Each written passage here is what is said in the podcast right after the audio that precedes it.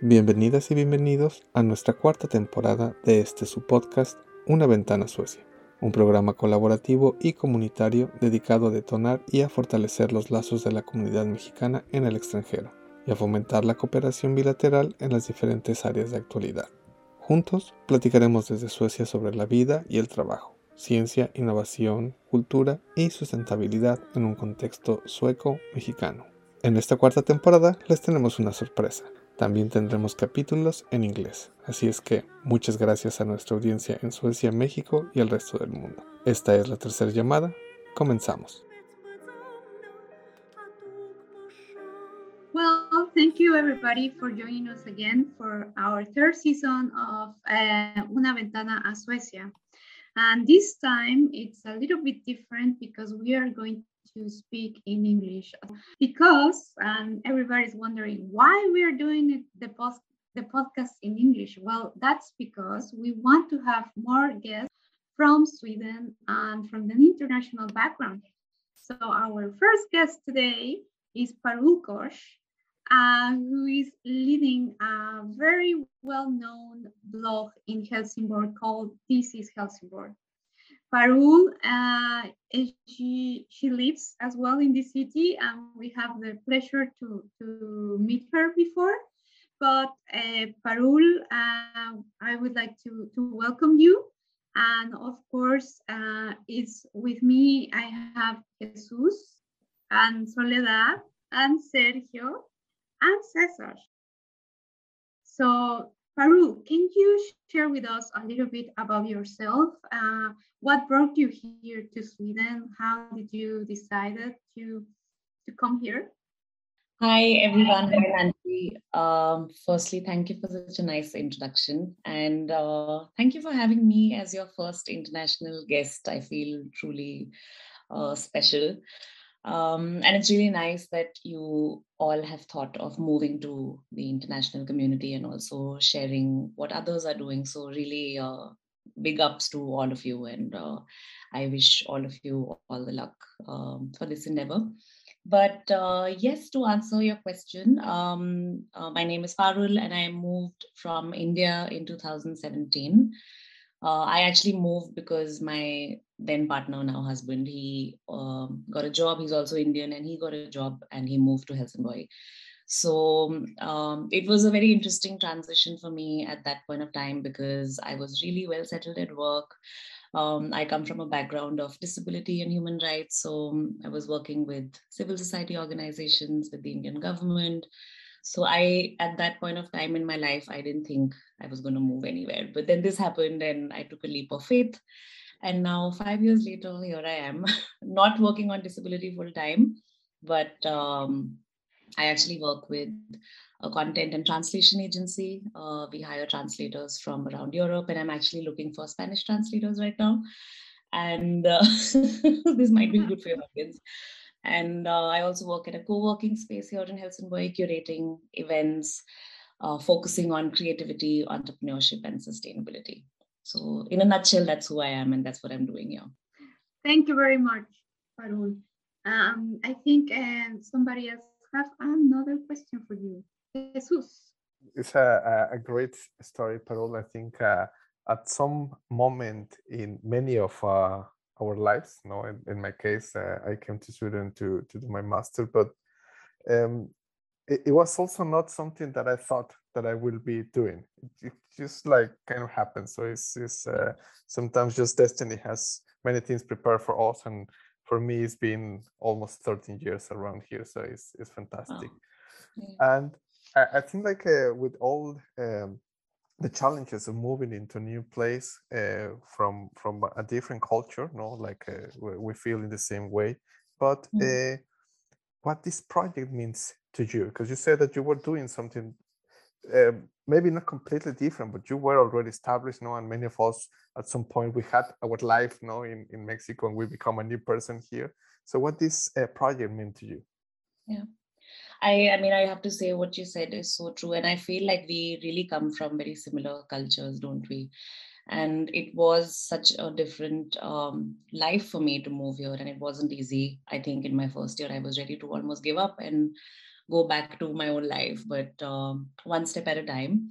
But uh, this the blog and the website is a really funny story because um, it was my day three of moving to Sweden that my husband went to play a game of cricket and he came back with a broken knee. And then he needed a pair of crutches. And i mean you know you think that getting a pair of crutches is super simple but it wasn't. And i didn't even know that you can get a pair from the hospital. Nobody told us. So anyway long story short i went looking for it everywhere. But finally after a lot of struggle found somebody on facebook who you know lent me her pair of crutches. And that's what got me thinking that I mean, there has to be some resource, there has to be some way where international people who don't speak Swedish yet should be able to at least ask a question or, you know, some place which can compile just quick and easy uh, tips and recommendations about the city. So I just felt like, oh, somebody should do it, but never thought it would be me.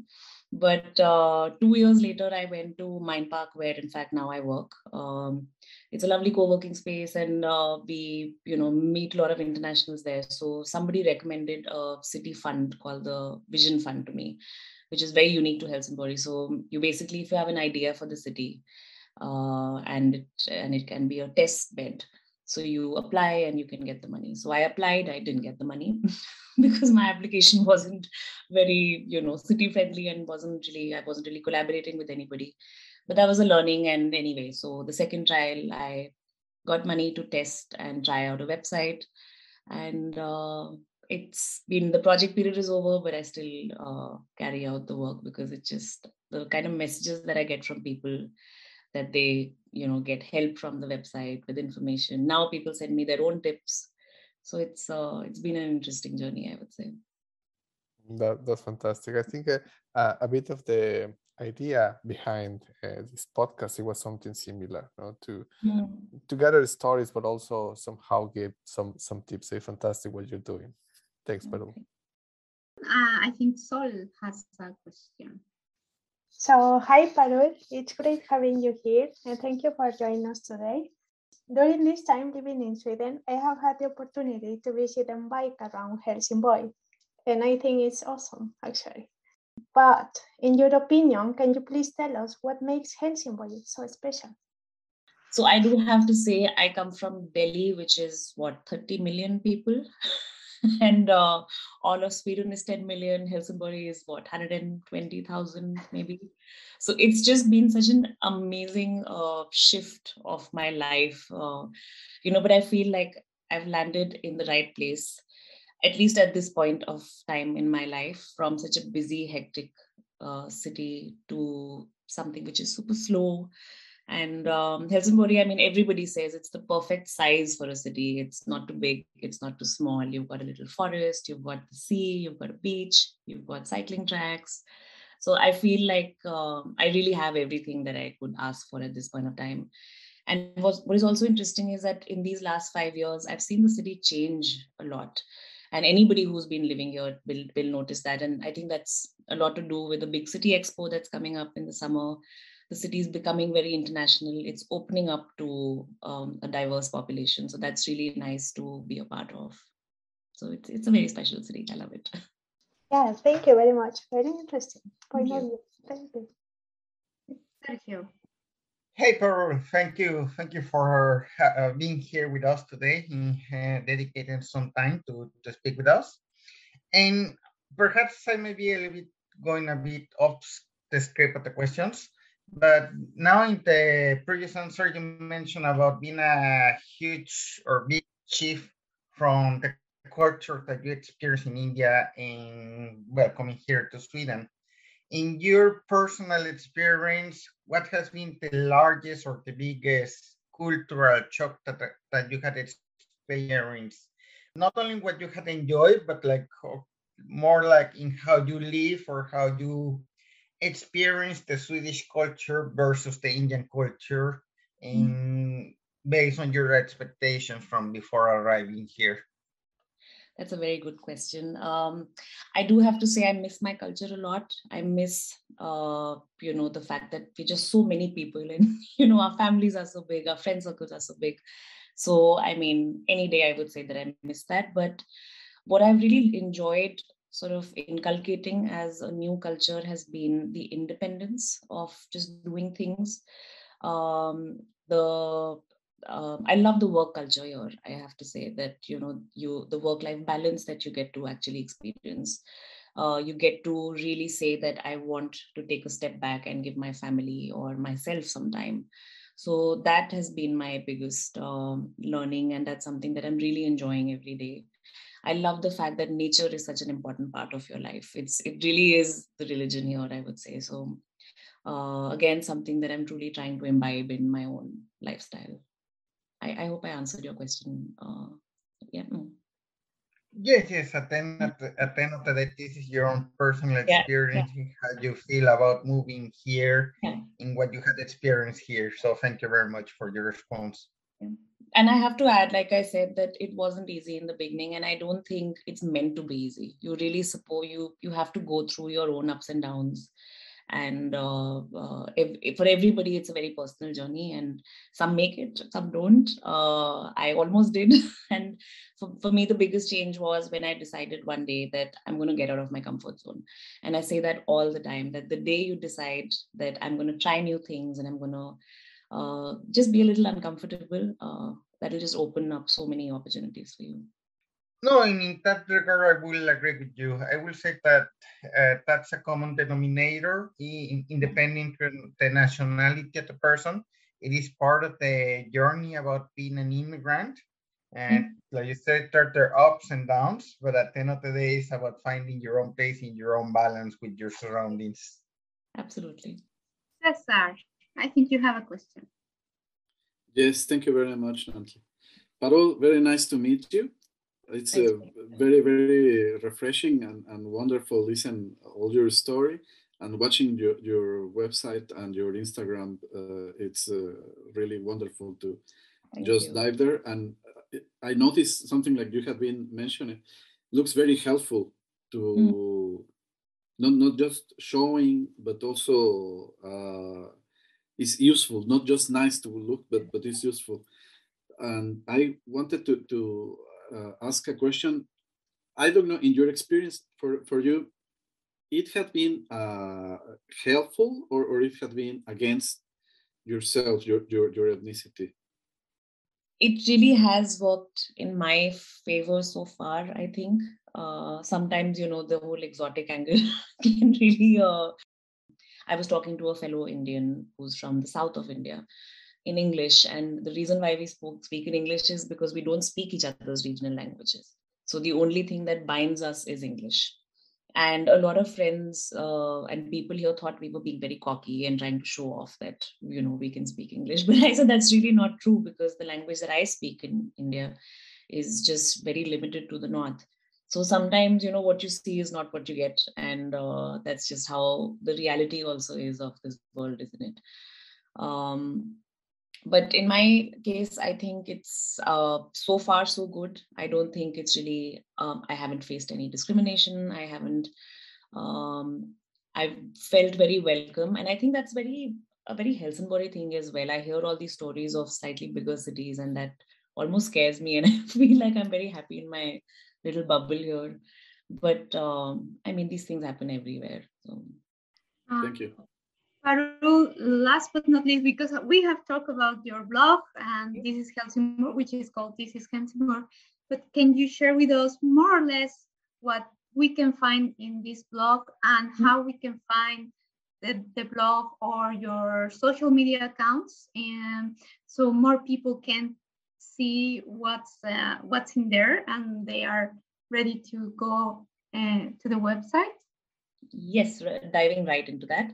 Uh, so you'll find uh, very specific local tips like, uh, let's see, where can you pick strawberries from in the summer, and um, you know where can you get COVID third shot vaccines, or um, uh, where are English events happening. So very, very specific local events. Or if somebody travels, you know, during COVID, there was a lot of specific information. People were sharing their own tips and travel tips, like where can you get certificates, etc.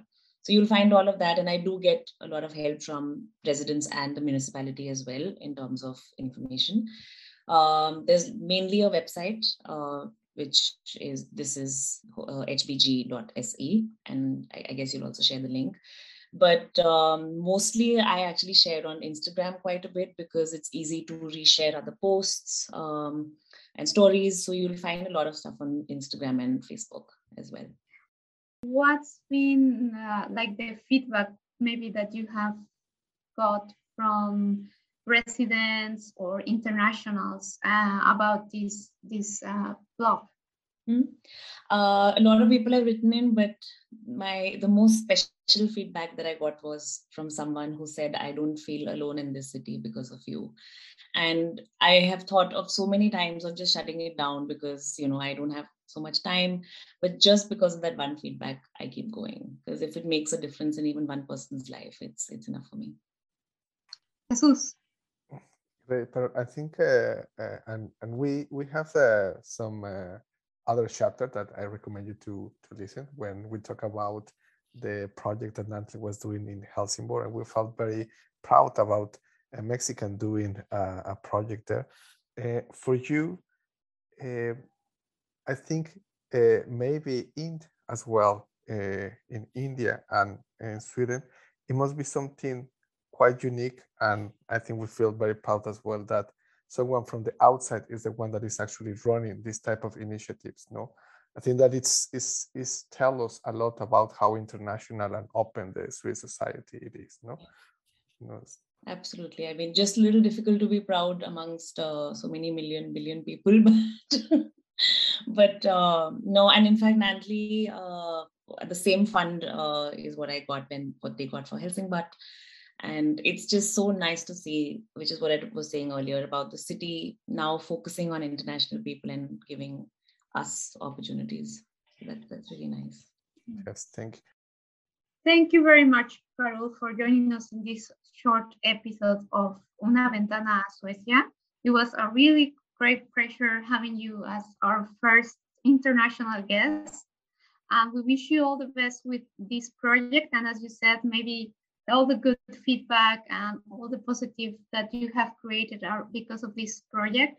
And we hope that keep you going. Of course, if you need support from the Mexican community some point, you know who, who you can contact. but really nice, nice to have you here with us.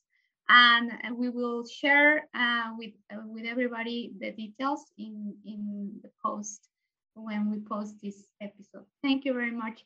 Thank, Thank you. you. so much. Thank you. And good luck to all of you for your future episodes. Thank you very much. See you next week. Bye bye.